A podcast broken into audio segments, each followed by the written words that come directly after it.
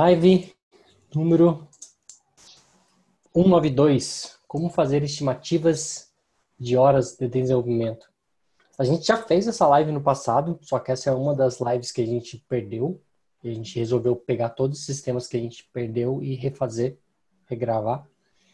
E só mais um outro recadinho antes da gente começar aqui é que a gente está com os números meio que bagunçados, apesar dessa live ser a 192, é, ela não é, porque teve uma live que a gente duplicou o número. Mas a gente optou por deixar assim, para não fazer mais confusão.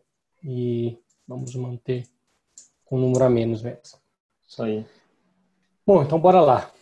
Primeira coisa que a gente faz quando a gente começa a fazer uma estimativa em hora de desenvolvimento, quando a gente tá, trabalha numa empresa que tem vários papéis envolvidos, a gente separa é, o que é de dev e o que é de admin. Essa é a primeira, a primeira coisa que a gente tem que olhar para um, um, projeto, para uma demanda, para uma estimativa em modo geral. Porque vai depender, obviamente, de quem vai fazer. Dependendo de quem vai fazer, você vai ter um, um uma visão, né? Se é um trabalho um pouco mais complexo, se é um trabalho um pouco mais fácil de dominar, qualquer um da sua equipe vai conseguir dominar. Eu acho que a estimativa você tem que também levar em consideração a sua equipe. Não adianta você querer orçar como se fosse um projeto que qualquer time do planeta vai conseguir fazer com o mesmo esforço que você está medindo. Então, a primeira coisa aqui é levar em consideração o seu time, o capacete do seu time. Então, você tem que conhecer o seu time, a capacidade de cada um, para começar a mensurar as demandas. Isso aí, boa.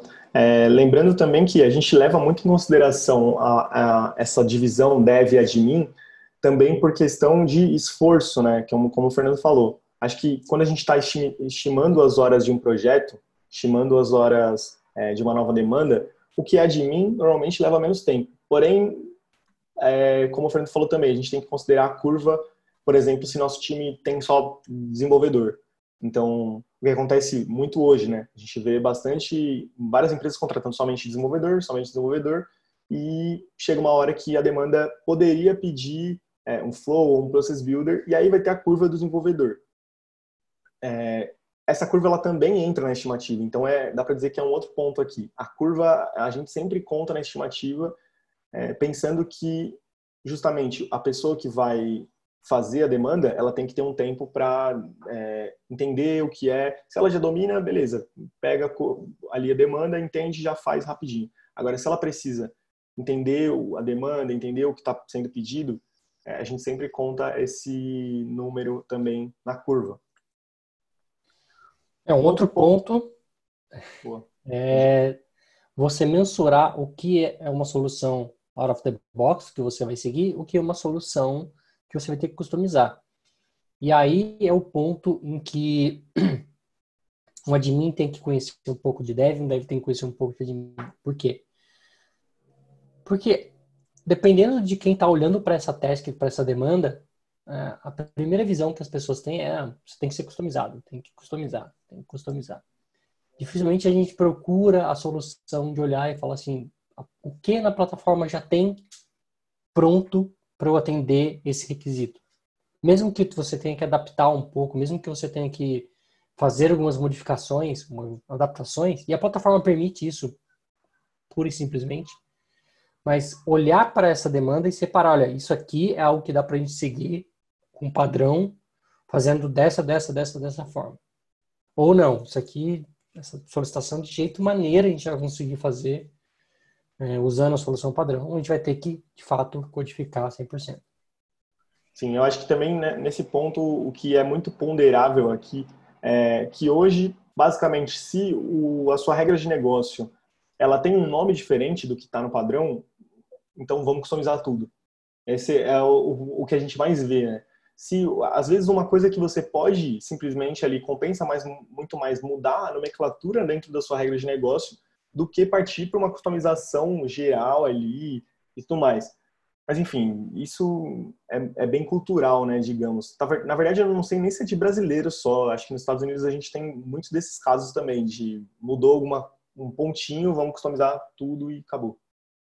Mas enfim, você falou, é você um... deu o exemplo de customizar, né? Acho que ele me lembrou aqui, gente, que, pessoas que querem criar um objeto clientes porque no Salesforce a gente tem conta. Né? Exato. Não, mas eu chamo de cliente, então a plataforma não me atende. É, sim. E aí customiza o objeto, customiza todos os campos dentro, customiza o comportamento, mesmo sendo igual a do conta, mas porque o nome mudou. Então, é um exemplo.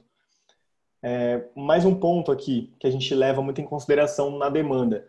Se você chega com um projeto e a gente entende que ele é uma correção, isso tem alguns outros, outros pontos ali que a gente precisa analisar para estimar. Por exemplo, o que a gente vai corrigir? O que isso impacta? Se isso impacta em muitas coisas dentro da org. É, a gente vai ver coisas sobre a org, inclusive no próximo, mas muitas vezes em uma org que está muito bagunçada, tem um monte de trigger que fala com outra trigger, chama um processo, ativa um process builder, essa correção pode virar um monstro, como pode ser também simples. É, muitas vezes, eu acho que na maioria das vezes dá para dizer que a gente demora mais tempo procurando o que deve ser corrigido do que de fato corrigindo. Então, é, você, você chegar no ponto onde você tem que fazer a correção, às vezes demora mais do que a própria correção. Sim. Então, muitas vezes a gente ó, acontece isso no dia a dia, né? Você chega para um para o cliente e fala, ah, é, beleza, quanto tempo você acha que vai levar para corrigir esse problema? Bom, eu acho que umas 60 horas. Beleza. Você fica ali 55 horas procurando o problema, falando, não achei, não achei, não achei. Faltando uma hora você fala, achei. E no, depois de 10, 20 minutos você fala, corrigir. O cliente fica, como assim, cara? Você ficou 60 horas, uma semana, você ficou procurando o problema e corrigiu ele em 10 minutos. E é muitas vezes o que acontece. Então, a correção ela tem que pesar também na sua estimativa. Agora, quando é uma criação, aí a gente olha para a complexidade do que vai ser criado, onde vai mexer, se vai ter que alterar o que já existe, aí vai virar uma correção e, enfim, entre outras coisas. Mas eu, pelo menos, eu, Arthur, acho que eu prefiro criar do que corrigir, né? Porque criar você já cria do seu jeito, tem enfim, você consegue escrever da sua forma, você entende o que você está escrevendo, pelo menos deveria, e acaba sendo mais rápido, digamos assim, eu acho. Ou menos, menos chato, né? Não, acho que de modo geral todo mundo prefere isso. Tanto é, é. que é, ninguém quer dar manutenção em código legado. Todo mundo quer jogar fora e fazer de novo, né? É gostoso Sim. fazer de novo. É gostoso você refatorar e criar um negócio que teoricamente você julga bem feito naquele momento. É, o problema de dar manutenção é quando você não participou do projeto anterior você não faz ideia do que o projeto fazia e você, sei lá, tá completamente cru no que você vai mexer. Aí é complicado mesmo. Você tem que ter, é como o Arthur falou, você tem que considerar uma curva de aprendizagem sua no projeto, porque quanto tempo você vai gastar para chegar no ponto e entender o que acontece até chegar ali, ou o cenário para reproduzir. Né? Então, hoje, quando, quando eu pego um problema de um produto que eu estou à frente hoje, e alguém fala, o problema é esse, esse, esse, as, maioria, a grande maioria das vezes eu já sei o tempo que eu vou gastar, eu já tenho uma ideia do tempo que eu vou gastar, já tenho uma ideia do problema que está acontecendo. Só de ver o problema acontecer. Agora, quando é um, algo totalmente novo que eu não explorei ainda, aí não tem jeito. Você vai ter que é, dar um, um chute bem grande mesmo, porque é impossível você chutar aqui, olha, para mexer nisso daqui, por mais que seja, ah, o problema está na trigger. Tá, mas qual o cenário para cair na trigger para dar o erro? Sim. E dado que caiu na trigger, deu erro, o erro está dentro da trigger ou está dentro do handler? Ou tá depois que a trigger chama um método futuro? Enfim, não tem como você de fato, sem conseguir simular o erro, saber o tempo que você vai gastar. Sim. É, e, é, e, assim, é muito mais legal pro, pro cliente ouvir que você gastou menos tempo do que você tinha chutado, mesmo sendo um chute grande, do que você chutar baixo e ter que gastar mais tempo. Então, se você gastar as mesmas 15 horas, mas ter falado para o seu cliente antes que você demoraria 10 ou 20, vai fazer uma grande diferença para um feedback, por exemplo, do cliente, para ele fazer outras demandas e tudo mais. Então, acho que o chute alto, ele, enfim, ele é sempre bem-vindo, né? E aí você consegue explicar, tem vários fatores para você explicar o porquê você está colocando esse valor hora, né? Tem muita coisa aí que entra em questão, como a gente deu aqui de exemplo, várias coisas, né? Trigger, enfim, todas as classes. É, o próximo ponto é, que você tem que levar em consideração é a complexidade, tamanho e complexidade da org. Uma coisa é você fazer uma estimativa de uma org pequena que você tem, sei lá, cinco, quatro objetos customizados, que o cliente tem duas, três licenças. É uma coisa, um cenário, eu diria até que feliz. Outra coisa é você pegar uma org global com 5 mil licenças e com 100 objetos customizados, que tem uma complexidade muito grande, com objetos com 3, 4 triggers, é, com N pacotes gerenciados, instalados. Então, passa a não ser tão simples você mensurar isso e até ser assertivo nisso. Uhum. É, acho que já, pelo menos nas minhas contas aqui, a gente já viu umas três ou quatro orgs que é, nós decidimos por reconstruir a org pegar e construir do zero, pegar o que presta na hora e construir de uma forma é, melhor. Não porque a gente, não só porque a gente entendia que era bom, né, aquilo no, no momento, mas porque realmente estava é, impossível de fazer qualquer coisa na org sem tomar um tempo de um projeto inteiro de novo. Então, qualquer coisa que você faria na org, de criação de campo, a uma classe que, sei lá, qualquer classe que faça qualquer coisa, bateria em várias outras triggers e classes, e aí, enfim, é, compensava mais construir do zero e fazer uma coisa bem feita de novo.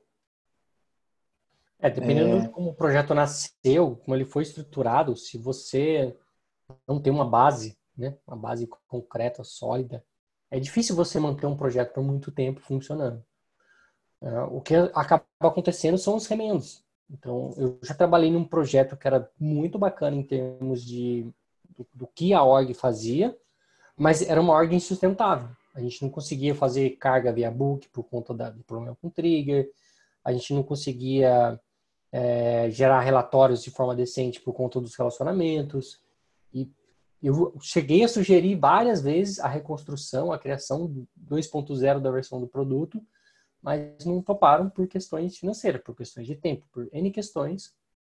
É, a ponto que quando eu saí da empresa, outra pessoa assumiu o meu papel lá dentro, eles jogaram fora o seu esforço e fizeram a própria solução. Então, foi algo bem crítico. Pois é. é. Próximo tema, o formato da entrega e como vai ser feito o projeto, né? Então, esse é um ponto também que para a gente estimar a hora, muda, acho que muda da água para o vinho, né? Digamos assim. A gente tem dois métodos hoje que são bem famosos, o Cascata e o Agile. O Agile a gente consegue ter mais flexibilidade, ou seja, a gente ainda assim continua sendo uma estimativa e a gente ainda assim vai continuar considerando ali um risco. Então a gente vai continuar levando mais tempo. Só que o risco é muito menor porque o tempo de entendimento do cliente ele é dia a dia, né? Nas deles ele vai entender e aí vai a gente vai diminuir ou aumentar esse número, o, o esforço de uma demanda e diminuindo o esforço da demanda, no final a gente tem um resultado de que o projeto demorou muito menos tempo, mesmo que a estimativa no começo tenha sido maior. Então, se a gente está fazendo dia a dia, a gente vai entregando, vai eliminando as, as tarefas e aí vai entregando o projeto. Quando é cascata, a gente só vai ter entrega no final. Então, aquela estimativa de antes, vamos supor que a gente estimou um projeto aqui de mil horas, a gente vai usar as mil horas e muito provavelmente, digamos que 99% da, da chance de chegar no final a gente tem que fazer mais um pouco de do que mudou né, no cenário. Então, é, a regra de negócio do cliente já mudou muito nesse tempo, é, outras coisas já mudaram muito nesse tempo. O cliente mudou nesse tempo, né? O cliente mudou nesse tempo, sim. E aí, no final das contas, a gente tem um outro projeto, e aí o projeto vai dobrar de tamanho, ou vai, enfim, nunca vai ser, ele sempre vai ser maior do que o tempo. No Agile, sim, a gente... Na grande maioria, quem começou o projeto não é quem vai terminar o projeto. Com certeza. No Agile a gente tem esse risco também, não que o Agile a gente sempre vai ser menos do que o estimado, sempre vai ser um projeto de menos horas do que o estimado. Às vezes acontece de que o projeto é mais do que o estimado. Só que eu acho que não tem comparação do quão menos ele vai ser do que o cascata. É, eu já vi acontecer várias vezes em empresas que trabalhavam com cascata que quando a gente fazia um orçamento existia a gordura ali, né?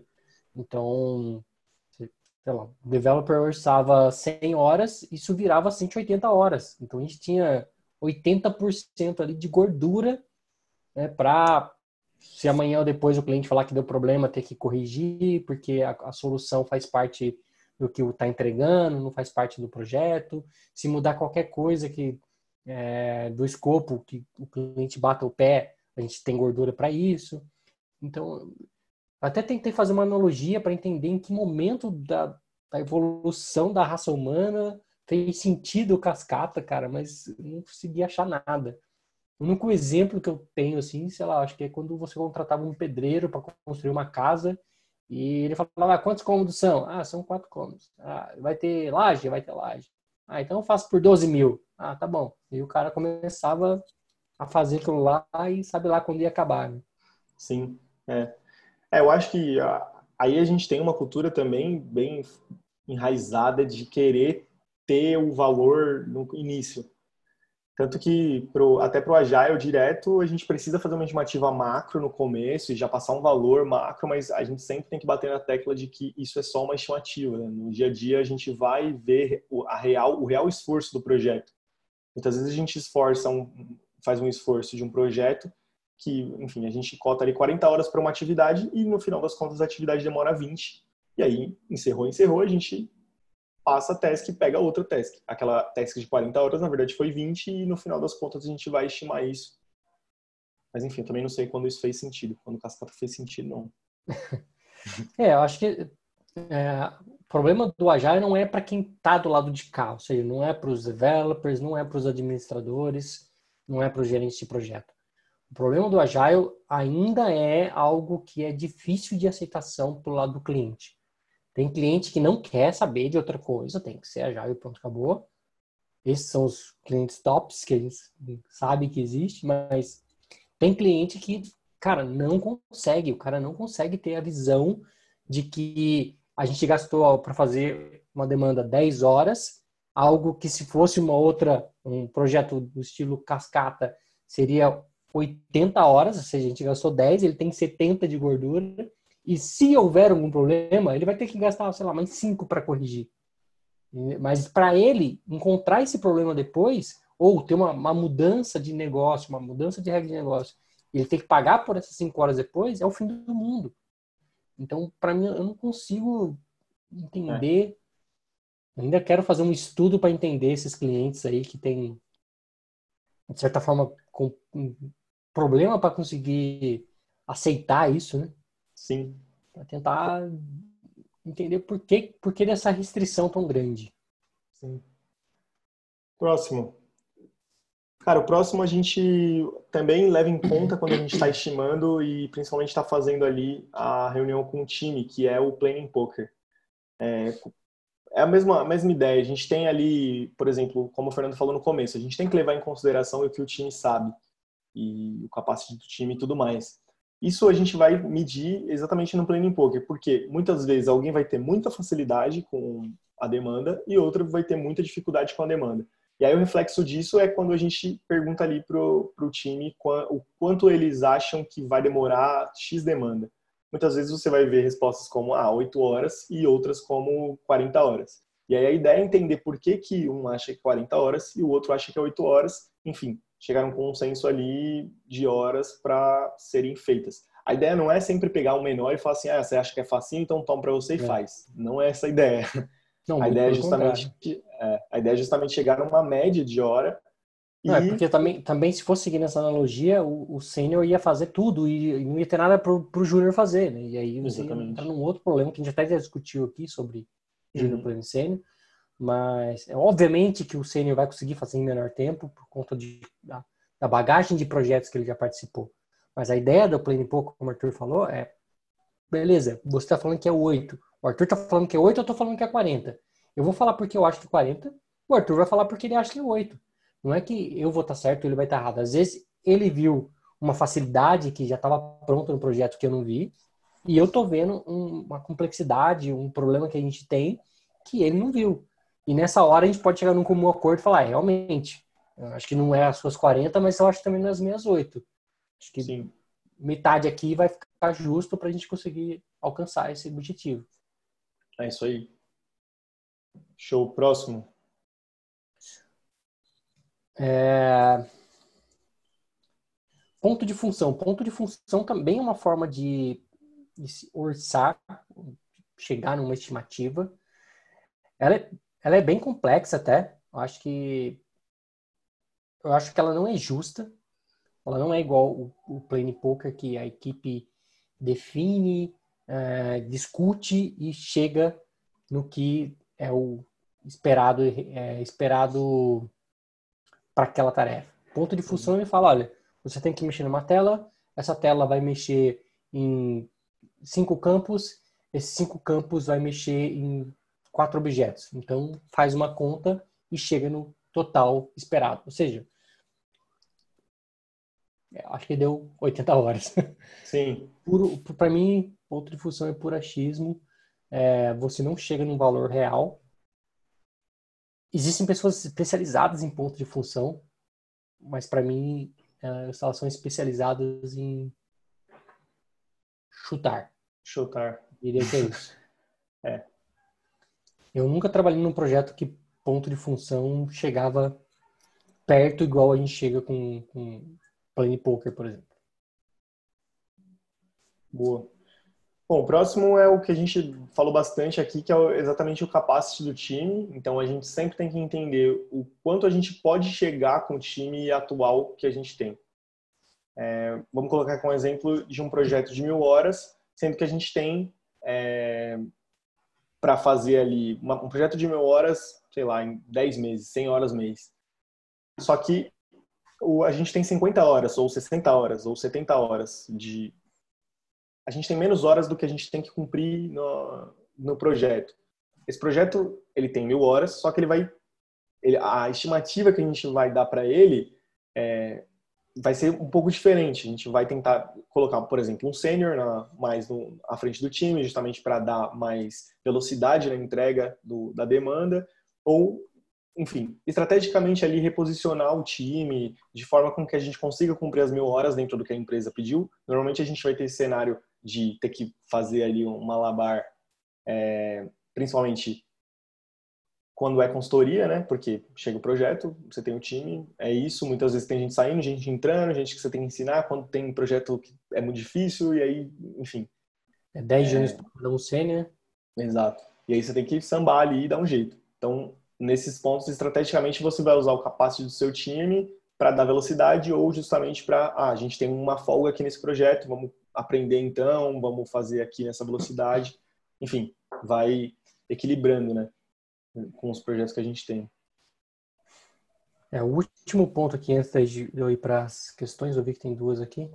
Uhum. É, esforço em tempos é, em tempos de acordo com o nível de quem irá desenvolver. Eu acho que isso é interessante levar em consideração porque, como eu falei até agora há pouco, né, não adianta você considerar sempre quem vai fazer vai ser a pessoa que é mais rápida naquilo, porque senão provavelmente o sênior vai ser o cara que vai ficar mais atarefado e os demais vão ficar com menos tarefas. Uhum. A gente tem que prever a curva e, de repente, se tem algumas coisas que são mais específicas, tornar pessoas é, mais preparadas para aquelas demandas. Então, lá, você tem um projeto que você tem uma tela que é muito problemática. Então, torne uma pessoa, um júnior, um pleno, fera naquela tela, naquele problema, para você conseguir encurtar o seu prazo. E eu gosto de deixar a tarefa livre para qualquer um pegar e falar, olha, eu quero, eu pego essa tarefa.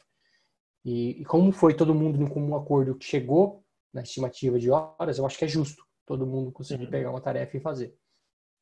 Mas é claro que, independente disso, uns vão ter mais dificuldades do que os outros, mas não quer dizer que, ah, não deixa que eu faça porque eu vou fazer mais rápido. Mas e daí? Ele vai ficar parado de braço cruzado? Então tem que levar tudo isso em consideração. Sim. Há casos e casos, há casos em que não vai ter jeito, a pessoa vai tentar, vai gastar um tempo que não vale a pena ela gastar aquele esforço. Se você tem outras demandas que ela vai conseguir fluir muito mais rapidamente, coloca ela nessas demandas que ela vai fluir mais rapidamente e deixa o abacaxi para alguém com com um facão vir descascar. Mas é, são casos e casos. E eu já passei por um caso desse. Inclusive, hoje eu resolvi uma task que era um baita de um abacaxi que já passou pela mão de, de várias pessoas e não resolveu. Sim. Isso vai acontecer, vai ter jeito. Uhum. Bom, vamos às dúvidas. O Alessandro perguntou: projeto em telecomunicação é muito dinâmico, eu acho. Será? Cara, acho que é relativo. Eu acho que é relativo. Sim. Depende muito. Eu, quando, quando eu saí de uma consultoria, fui para uma empresa de produtos, é, muitas pessoas, quando eu chamei para vir né, de, de, consultoria para produtos, disseram: não, não quero ir, porque empresa de produto é sempre a mesma coisa, você acaba ficando enjoado, enjoa daquilo, você não acaba vendo um monte de coisa diferente. E a minha realidade era completamente diferente. Eu trabalhava numa empresa de produto onde o dono tinha inúmeras ideias e todo dia eu estava vendo uma coisa nova, um produto novo que ele queria implementar, uma, uma ideia nova que ele queria implementar. Então, nenhum dia era igual ao outro. Uhum. E hoje, depois eu saí, fui para uma consultoria, de fato, peguei vários tipos de projetos e voltei para uma empresa de produtos, que hoje eu tenho lá, cinco produtos na minha mão e não tem um dia que eu vejo também a mesma coisa. Todo dia tem coisas diferentes. Por mais que sejam produtos, a gente fica alternando é. entre eles. Sim. É, eu acho que, assim, da visão developer, em consultoria a gente tem, eu acredito, para developer mais do mesmo. Porque eu digo isso, quando eu trabalhei em consultoria eu era só developer, pegava a tarefa ali, apesar de tentar é, ajudar o Fernando e tudo mais, pensar nas soluções, sempre gostei dessa parte. É, mas o que eu vi era que no final das contas a gente tinha que criar ali a solução, mas era dentro do, do customizável, dentro do developer. Quando a gente está no dia a dia de developer, a gente vê coisas muito parecidas. É, enfim, classes que vão ser parecidas com as outras, mesmo que tenham ali suas diferenças mas no dia a dia a gente vai pegando essas coisas que, que existem nos projetos. Numa empresa agora de produto que eu trabalho, eu até hoje não, não consegui procurar nada no Google e achar um trecho de código usável no produto. Sempre tem que ser documentação e tirar o resto da cabeça. Não tem nada que a gente consiga buscar ali é, e, algum, e vai estar ali semi-pronto, né? Digamos assim. Numa consultoria, normalmente a gente consegue, porque o projeto ele, tá, ele sempre tem um início meio parecido, enfim, as demandas vão ser meio parecidas e tudo mais, você consegue achar trechos muito mais na internet. Não sei se o Fernando tem essa visão também, mas pelo menos até, até hoje minha experiência com, com uma empresa de produto é que eu não consegui é, achar nada na, na, internet. Sempre foi alguma coisa muito nova, muito Sempre é, você tem que, geralmente você junta pedaços, né? Você pega uma ideia de um cara aqui, a ideia do outro cara aqui, a outra ideia, faz um mix das três e junta numa solução nova, né? É, é uma coisa sai bem doido. É. Mas sai. O, o Diogo perguntou aqui, Diogo Ramos, vocês preferem ensinar, é, estimar em horas ou em story points? Cara, eu já trabalhei com os dois modelos. Mas, de modo geral, quando o time tinha que trabalhar com story points, porque a empresa era assim, o que a gente fazia no final era converter os pontos em horas e estimar sempre em horas. E, então, a gente estimava em horas e convertia em pontos para agradar o cliente no final. Uhum. Eu acho que a nossa cabeça pensa muito melhor em horas do que em pontos, mas isso é uma opinião minha. É, eu tenho, de fato, preferência por optar sempre por hora do que fazer por pontuação. Eu acho que a pontuação não fica algo justo, fica um pouco engordurado a coisa. É. Você ou você não tem é, pontos suficientes e você acaba aumentando o ponto para chegar no limite da sua, do seu, sua sprint, ou você tem poucos pontos, muitos pontos, desculpa, e acaba tirando histórias que às vezes caberia se você tivesse com horas. Então, uhum. eu acho que nunca é justo quando você trabalha com story points. Eu, por isso, eu prefiro nos projetos que eu estou à frente, que eu tenho o poder de decisão, de trabalhar com horas, porque eu acho que é muito mais fácil de você chegar num denominador ali, sabe? Por mais que eu não faça, tipo, ó, isso aqui é uma hora e 35 minutos, isso aqui é uma hora e 10 minutos. Não, geralmente minhas tarefas, elas são tarefa de uma hora, tarefa de quatro horas, tarefa de seis horas, oito horas, né? Então são sempre é. Fechado. Soma tarefas pequenas e chama de tarefas de oito horas. É, exato. Exatamente. Isso aí. Para fechar aqui, o Jailson perguntou: vocês já pegaram alguma situação de vocês terem um cronograma que a princípio foi aprovado e ocorrer de terem que rever esse cronograma no meio do caminho? Cara, minha, minha segunda-feira padrão. Isso acontece, acho que sempre, cara, sempre, sempre, sempre. Porque muita coisa muda, né? A gente, normalmente a gente trabalha com projeto agile. Ou já aconteceu também de demorar menos, para ser ser justo aí, né, com os dois lados, só para não falar coisa ruim. Mas é, já aconteceu de demorar menos a tarefa e aí acabamos, legal. Ou já aconteceu de a gente encontrar novos problemas e tudo mais. O que acontece normalmente em Agile é o seguinte: conforme o cliente vai vendo que está tudo correndo legal, tudo correndo bem, legal, vamos demorar menos? Opa, então vou puxar uma história aqui e colocar. E aí essa história normalmente é a que acaba com o seu prazo e manda ele para o céu e você demora muito mais. E aí é aquilo, a gente somou, isso não estava lá no começo, infelizmente o cronograma aumentou, mas aí, uhum. enfim. No dia a dia é, o cliente vê vezes, como é que funciona, então... Às vezes uma task que era para a versão 2 vem para a versão 1, justamente porque você conseguiu dar uma vazão maior. Uhum. É, mas eu acho que, assim, essa é uma grande vantagem do Agile em relação à cascata. Porque o cronograma vai mudar. Não adianta você sonhar com um projeto lindo em que você vai ter começo, meio e fim e o seu projeto, o seu cronograma não vai mudar. Isso não existe. Eu quero que alguém me aponte um projeto cascata que teve começo, meio e fim, não mudou o cronograma, chegou no final e o cliente ficou feliz com o resultado. Eu desconheço projeto no planeta que tenha dado desafia certo. Desafia alguém a trazer esse... Desafio, desafio esse projeto. Só se for um projeto de uma semana, aí beleza, aí é. dá, dá para ficar fácil mesmo. Mas um projeto grande não tem condições. O projeto vai mudar, vai sofrer alterações. E, e a vantagem do Agile é que você consegue, é, de certa forma, amenizar alguns problemas de curva de aprendizado. Então, você vai ter uma estimativa maior por conta da curva de aprendizado do, do cara que saiu e está entrando um cara novo. É, de curva de aprendizado do outro lado, porque o cliente pode ter, você tem um key user do outro lado, e esse key user simplesmente pediu conta, foi trabalhar na outra empresa e veio um novo key user. Um cara que, por mais que ele tá lá no papel de PO, ele não sabe nada do projeto e tem gente do seu lado que sabe mais do que ele. E aí? E aí você tem todo um tempo para dar um banho de loja no cara, para fazer todo mundo conversar a mesma língua, para daí sim começar é, a voltar a sprint ser como era antes. E tem um outro agravante que a gente está vivenciando agora. Né? Empresas que não estavam acostumadas a trabalhar remoto, estavam as pessoas que estavam acostumadas a pegar duas horas de metrô, chegar no trabalho, cumprimentar, e agora estão trabalhando em casa. Tem gente que está produzindo mais, são isso, relatos das pessoas que eu conversei. Pessoas que estão produzindo mais, pessoas que estão é, não estão se acostumando, não estão se habituando, Pessoas Sim. que estão ficando crazy em casa porque não, não vê a hora de poder sair. E pessoas que estão seguindo feliz da vida, que não podiam ter imaginado o melhor cenário do mundo.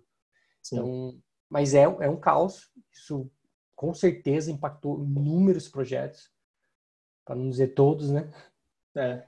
De pessoas Cara, que têm que se habituar e se você não, não adianta, como é que você vai colocar isso no cronograma? Bom, deixa eu colocar aqui 40 horas para caso ocorra um vírus Sim. mundial, todo mundo é. se adapte. Não tem como. Então, essa é a vantagem de você utilizar uma metodologia agile. Sim. Você é, consegue que... é, prevendo Apesar... que a coisa vai... É. Apesar de nós medirmos com exatas, com matemática, apesar da gente trabalhar com lógica, é, a gente tem um fator no nosso dia a dia que sempre muda e sempre vai mudar, que é o fator humano. Ele existe e é o que mais dá trabalho e é o que mais mexe com todas as estimativas. Não tem como prever com exatidão nada e escrever na pedra e entregar aquilo, independente do que ocorra. Então, isso sempre vai acontecer de mudar. Também difícil dos casos de de estimar e entregar e tudo certo, não, tempo certo, é, cravado. É, tem, a gente tem sim problemas, né? De você pensar num projeto e, e, dado o momento do projeto, você vê que tecnicamente é impossível você fazer aquilo.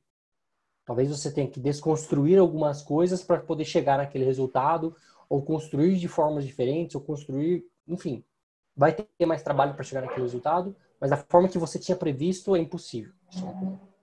E aí, lá se vai seu cronograma para casa do chapéu. O outro ponto é, como o Arthur falou, fator humano. É a pessoa que saiu e entrou, é um ponto que já vai atrasar um projeto. Pessoas, ou às vezes no cascata não atrasa o projeto, mas o que, que acontece muito no cascata? Overtime, overtime. Não, ó, a gente tem que entregar isso aqui no prazo. Vamos. E aí você trabalha lá 12, 14, 16 horas por duas, três semanas. O time que estava num desempenho voando começa a perder o desempenho. Né? Então, o projeto fica ruim porque o desenvolvedor perde o gosto de trabalhar, todo mundo perde o gosto de trabalhar, começa a perder a qualidade. É. E fator humano, né? Aí é quando a, a pessoa não consegue virar para o cliente e falar, olha, por conta de X, Y, Z, esse projeto vai demorar mais tempo do que era previsto. E aí um cronograma foi pro saco e o cliente fala, não, mas eu, eu paguei por esse cronograma e é esse cronograma que eu quero. E aí o chefe que está lá em cima só fazendo obedecer, vamos trabalhar overtime, vamos queimar aquelas gorduras que a gente orçou, enfim, são erros Boa. de projeto e erros de formas de estimar um projeto. Né? Sim, é, eu acho que tem um, um ponto só para terminar. É, quando eu e o Fernando fizemos a entrevista para essa empresa que a gente trabalha hoje, para a Americana, teve uma uma pergunta que chamou muita atenção de, de nós dois, que o, de nós dois, que foi uma que o nosso o, o dono da empresa fez para a gente, que é justamente se a gente já teve que dar uma notícia ruim para um cliente, como foi essa notícia, por que foi essa notícia e como a gente deu essa notícia. E eu acho que vai totalmente de encontro a, aos prazos essa pergunta. Achei uma pergunta muito boa para a entrevista.